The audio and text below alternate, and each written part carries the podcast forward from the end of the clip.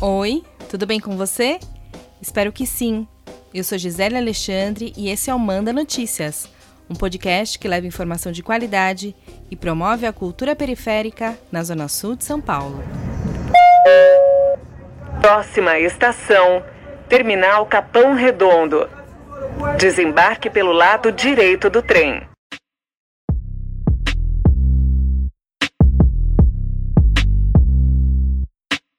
Se você mora aqui no Capão Redondo há mais de 30 anos, como eu, lembra como era difícil se locomover pela cidade antes da chegada do metrô. Quando a linha 5 Lilás foi inaugurada, em 2002, ou seja, 20 anos, muita coisa mudou por aqui. Junto com o metrô, nós, moradores, ganhamos qualidade de vida e tivemos a oportunidade de acessar lugares que pareciam muito mais distantes do que realmente eram. Eu me lembro como era demorado e cansativo chegar de ônibus no centro da cidade. Além de mais confortável, com o metrô a gente chega muito mais rápido. E não foi apenas a mobilidade urbana que mudou na região com a chegada do metrô. É como se tudo que está no entorno também ficasse mais eficiente. Ana Paula, moradora do Jardim Ângela, concorda comigo.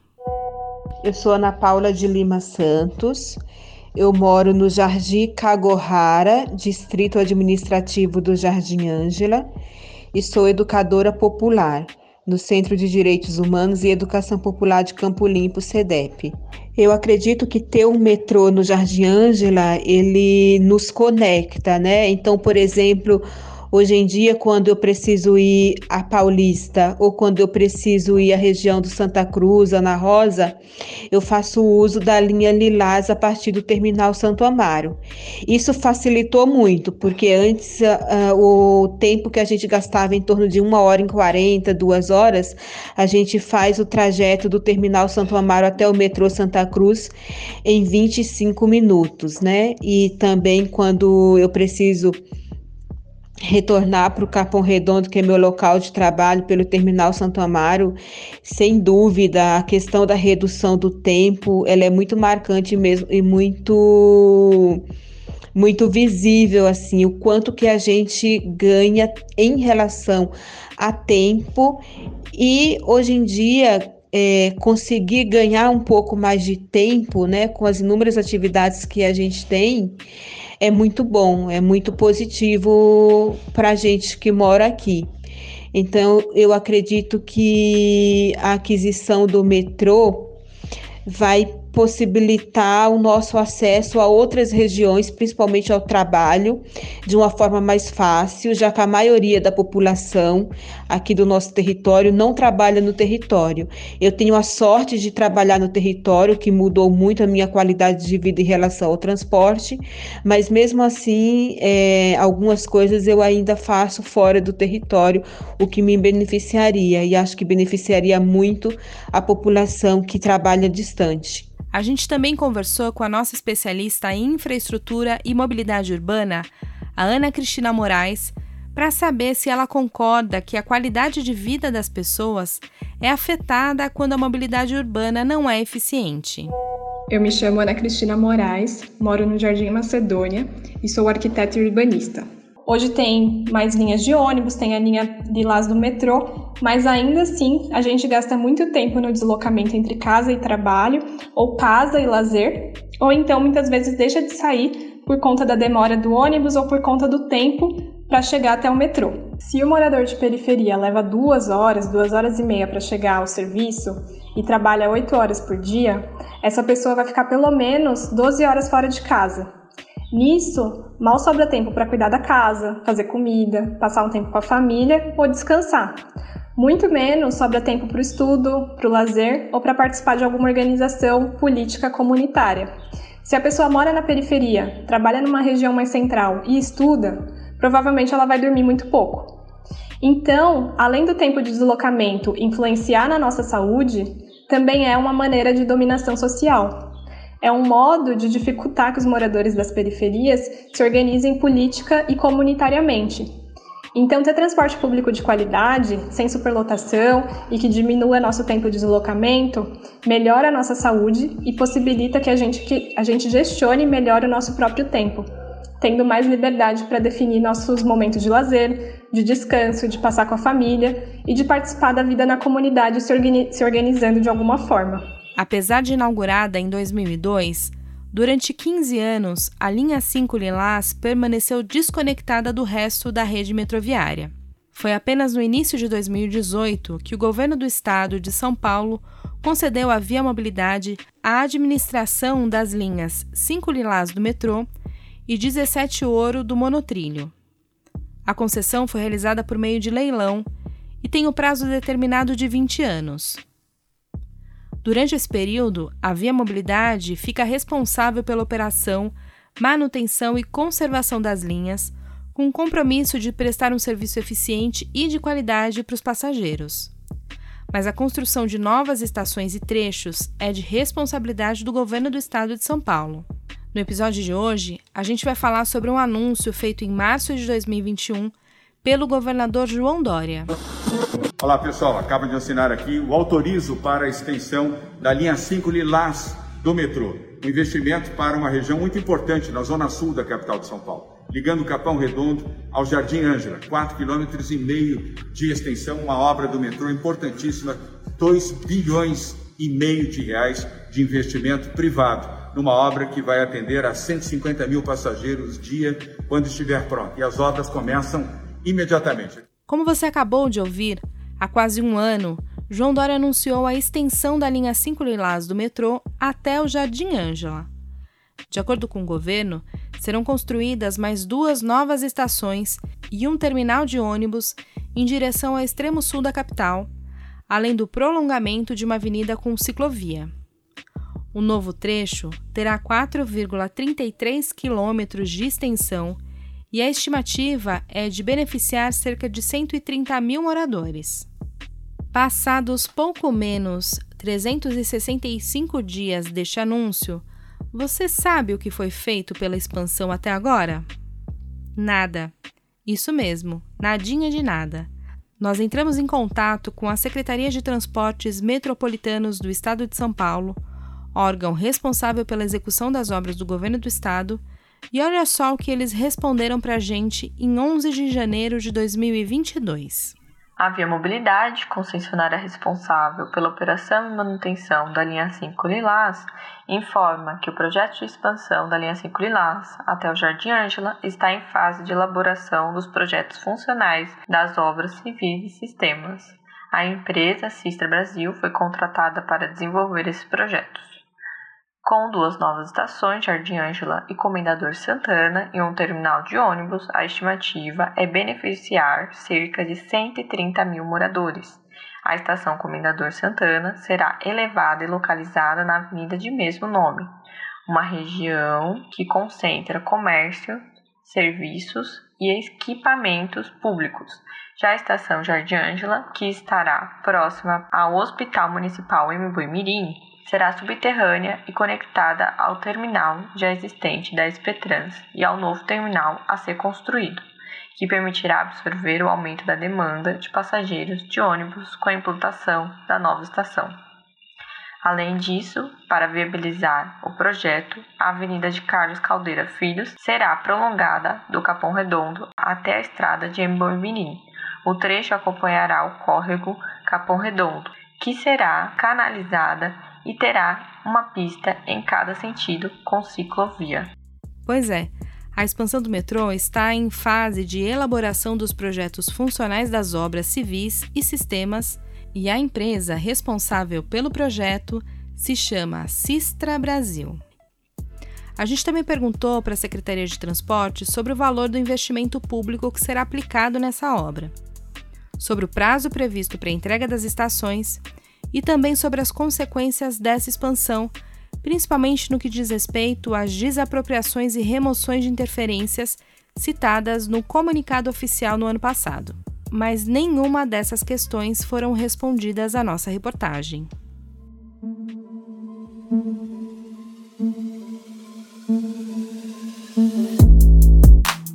Deixar a população sem informação e não responder à imprensa, infelizmente, é um padrão dos órgãos públicos. É importante dizer que o metrô chegou aqui não por planejamento ou atenção do poder público. O metrô chegou aqui no Capão Redondo, assim como em outras quebradas, por conta da luta popular dos movimentos sociais da região. Há cerca de seis anos, eu estou mais próxima do Fórum em Defesa da Vida, que é uma articulação popular super importante aqui na Sul. E desde que eu comecei a frequentar os encontros do fórum, eu ouço falar sobre a expansão da linha 5 para o Jardim Ângela. Uma das pessoas que eu sempre acompanhei e sei que está envolvida nessa luta é o Fernando Ferrari, morador do Capão Redondo, ativista e co-deputado estadual. Sou Fernando Ferrari, eu sou morador do Capão Redondo e hoje eu sou estou como co-deputado estadual da Mandata Ativista, o primeiro mandato coletivo do estado de São Paulo. Bom, eu atuo na questão da mobilidade, na verdade, assim, eu atuo em várias pautas, né? Porque a gente que é morador do território, a gente acaba se envolvendo em várias demandas.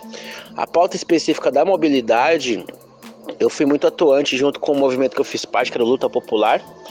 Isso em 2012, né? 2011, 2012, a gente participou das, dos primeiros travamentos ali da M Boi Mirim, pela duplicação da, da, da M Boi Mirim, né? É, agora a luta do metrô, do metrô até o Jardim Ângela, enfim, inclusive até o metrô Capão Redondo, tal, que se, se fez agora nos últimos, né, nos últimos anos, é uma luta histórica, uma luta muito antiga, né, que inclusive foi, ajuda, foi puxada muito pelo, pelo CEDEP, né, que é o Centro de Direitos Humanos e Educação Popular. Isso eu tô falando há 40 anos atrás, né. É, quem me contava muito essa história do, da luta de mobilidade no território era foi um, um dos militantes bem importantes do território, que foi o Inácio. Inácio ele foi um grande militante, assim, né? Muito ligado à Igreja Católica, né? O, a, a, as comunidades eclesiais de base, né? Foi o cara que militou no, no, movimento sandinista. A gente vê várias faixas de alguns vereadores de vereadores no território, mas assim, a, luta é uma luta dos movimentos populares, né? Das lideranças do território. É isso.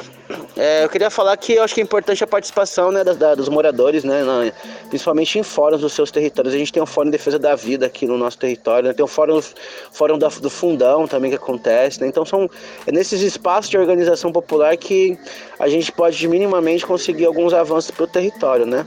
É, e sempre, sempre bom frisar também, como cidadão, nada se resolve de forma individual, sempre na forma coletiva. Como também o que é isso, né? O bairro foi construído coletivamente, né? Através dos mutirões, né? Através dos movimentos populares que, que construíram e que levantaram nossa história, né? Levantaram nosso, nosso, levantaram e fazem da nossa, nossa periferia ser o que a periferia é hoje, né? Então é isso. É... Um forte abraço. Muito bom ter o Fernando somando com a gente aqui no Manda Notícias. E é como ele contou, a luta pelo metrô até o Jardim Ângela é histórica e não começou com o anúncio do governador João Dória. Ela vem de décadas e passa de geração para geração, como contou para a gente o Saulo Villanova, morador do Jardim Ângela. Meu nome é Saulo Villanova, tenho 23 anos de vida e de Jardim Ângela, que é onde eu moro aqui, especificamente no Morro do Índio. Atualmente eu sou orientador socioeducativo na Sociedade Santos Mártires e também atuo em outras organizações aqui da Quebrada, como a Rede Ubuntu de Cursinhos Populares, o Sarau Poema e também o Centro de Memória Ana Dias. Bom, desde moleque, né, desde que me conheço por gente, existe uma promessa de se fazer uma estação, né, do, do Jardim Anja, de expandir a, a linha 5 Lilás, que vem lá do Capão para chegar até aqui. E isso já tem pelo menos uns 20 anos, né, que foi quando a estação do Capão foi inaugurada em 2002. E desde então, para falar a verdade, a gente escuta muita coisa, mas nunca sai nada do papel.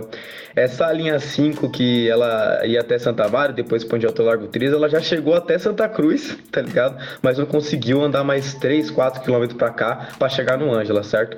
E, e, aí, por conta disso, você tem várias complicações aqui em termos de mobilidade, né?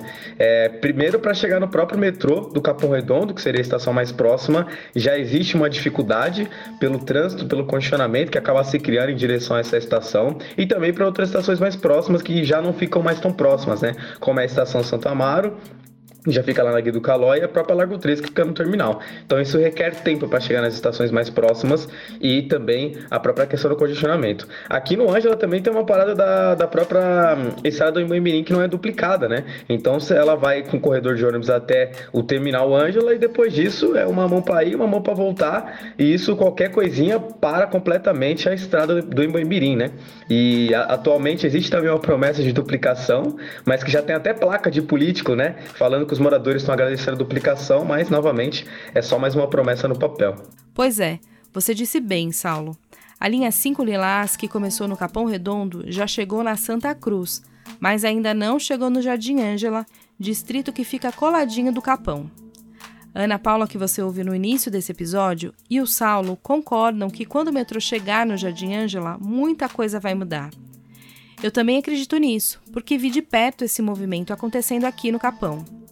Além de menos tempo perdido no transporte público, o território como um todo vai ser beneficiado. Bem, o Jardim Ângela, né, ele é um bairro periférico, mas que ele já está ganhando uma certa cara de, de, centro de periferia, né? Então, outros bairros mais distantes, como Veracruz, por exemplo, as pessoas já vêm até o Jardim Ângela para é, conseguir acesso a outras regiões. Eu acredito que vai aumentar a densidade, o fluxo de população nas vias, como no Emboimirim, né, no entorno do metrô. Vai aumentar talvez o comércio local mas acredito que vai ser, a gente vai ter desafios, né? Porque vai facilitar a vida das pessoas que estão na, nas periferias em torno do Jardim Ângela, vai facilitar o acesso, mas vai aumentar muito, né, em fluxo de pessoas. Eu acredito que isso vai acarretar em outras necessidades e a gente precisa estar atento a isso, a como vai ser isso. Também acredito que vai ter uma valorização dos imóveis locais, talvez nessa região, aumento de aluguéis, por exemplo, que já é uma realidade, mesmo sem o metrô. Os aluguéis de casas aqui já têm aumentado muito. E o metrô, ele possibilita esse acesso, né? A gente vê em outras regiões que com a chegada do metrô tem uma supervalorização dos territórios. Eu acredito que não vai ser diferente aqui. Então, ao mesmo tempo que vai trazer benefícios em relação aos acessos, também vão vir junto algumas situações que não vão ser positivas, como por exemplo, aumento de aluguéis, por exemplo, um aumento de um fluxo populacional que vai demandar outras necessidades, que vai demandar melhoria do transporte público do entorno também, e a gente precisa estar atento a isso. Bom, então em termos de melhoria, sim, acho que muita coisa, é, muito tempo se economizaria, né? Você poderia economizar facilmente aí meia hora, até mesmo uma hora de trajeto que você faz de, de de busão, de transporte público, aí, seja qualquer coisa que for, até chegar nos seus destinos, né? Porque um metrô hoje conectado do jeito que tá a linha 5, é, ele facilita muito, facilitaria muito a locomoção, tá ligado? E acho que também uma melhorias que são importantes ser feitas são ampliamento, né, dessas linhas que vão de bairro a bairro, que nesse caso vão precisar de maiores conexões aí com essa nova estação. Então é importante que essa estação ela venha acompanhada aí de outras outras melhorias na infraestrutura urbana aqui desse lado do mapa para que a gente de fato tenha uma estação conectada né, com esse território aí que tem 300 mil pessoas sem acesso ao metrô. Então acho que de uma certa forma isso também pode reduzir até mesmo um pouco do sofrimento, né? Quem sabe diminuir um pouco também da desigualdade a partir né, de uma infraestrutura urbana um pouquinho melhor para nós. Atualmente, a linha 5 percorre 20,1 quilômetros de extensão e passa por 17 estações que vão do Capão Redondo, na periferia sul, e chega até a Chácara Clabim, bairro nobre que fica no distrito da Vila Mariana, na região centro-sul da capital. De acordo com a Via Mobilidade, a linha 5 transporta em média 600 mil passageiros por dia útil. A estimativa é que a linha transporte cerca de 850 mil pessoas por dia quando estiver com todas as estações funcionando em tempo integral. A concessionária tem a previsão de investir 3 bilhões de reais ao longo dos 20 anos de operação nas linhas 5 Lilás e na linha 17 Ouro do monotrilho, valor que será aplicado em melhorias e infraestrutura das linhas. A gente continua de olho nesse assunto e na semana que vem voltamos com uma reportagem em áudio inédita para você. Vacina no braço e até o próximo episódio. Agora você também pode contribuir com o nosso jornalismo. É só acessar www.apoia.c barra Manda Notícias para se tornar um apoiador do nosso trabalho. O Manda Notícias tem produção de Kaline Santos, roteiro e apresentação de Gisele Alexandre, design gráfico e edição de áudio de Miller Silva e distribuição nas redes sociais de Ricardo Batista. A realização deste episódio tem o apoio do Atuação Perifasul. Acesse os nossos conteúdos no portal de notícias Terra www.terra.com.br barra parceiros barra manda traço notícias. Você também encontra o Manda Notícias no Facebook, Instagram, YouTube, TikTok e nas principais plataformas digitais de áudio. E você também pode receber esse áudio diretamente no seu WhatsApp. Para fazer parte da nossa lista de transmissão, é só enviar uma mensagem para mim no número 11 9 8336 0334.